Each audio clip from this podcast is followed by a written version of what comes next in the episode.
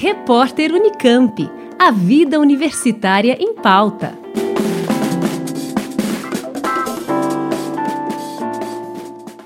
A Febrace, Feira Brasileira de Ciência e Engenharia, já começou.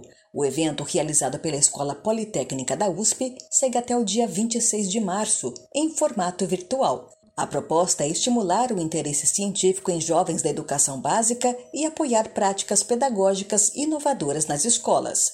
E o resultado da vigésima edição é uma mostra com 497 projetos de todas as áreas do conhecimento, de estudantes de todo o país.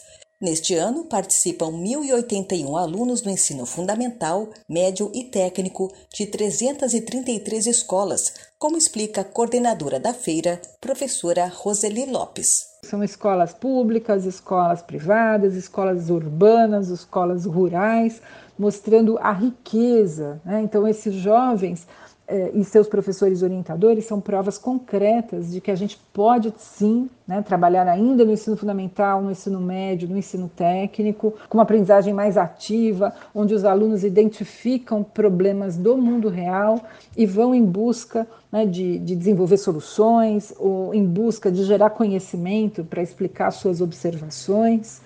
Criatividade e inovação não faltam. Entre os quase 500 projetos, um relógio movido pela energia da temperatura, um acrílico ecológico desenvolvido a partir da polpa do buriti, um aplicativo para monitorar a pressão arterial e para identificar o bicho fujão, um invento de alunas do Rio Grande do Norte, o QR Body. Estes estudantes fantásticos e suas ideias inovadoras. Dá para conhecer todas elas através da Febrace Virtual. Na plataforma, a, a, entrada é como se vocês estivessem num evento presencial, então vocês podem escolher se vocês vão visitar a mostra de finalistas, se vocês vão visitar os estandes dos patrocinadores, se vocês vão entrar no auditório para acompanhar o que está acontecendo ali, as palestras, as mesas redondas, a apresentação dos professores que estão concorrendo para o prêmio Professor Destaque. Então a gente tem ali uma programação incrível que vale a pena vocês conferirem para vocês se programarem. E vocês podem também ali no hall de entrada é, entrar num, numa sessão onde você pode tirar a sua foto para guardar de recordação. E na mostra de finalistas, você pode votar nos seus preferidos e você pode também deixar comentários, perguntas, sugestões para os finalistas. Os projetos serão julgados por professores universitários e especialistas.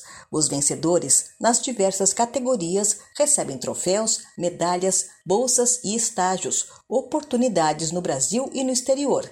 Entre elas, a participação na maior feira internacional de ciências do mundo, que acontece em maio nos Estados Unidos. A cerimônia de premiação da Febrace será no dia 26, às 3 da tarde, e pode ser acompanhada pelo YouTube.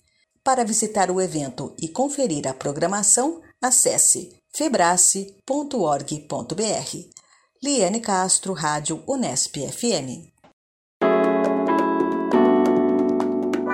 Repórter Unicamp. A vida universitária em pauta.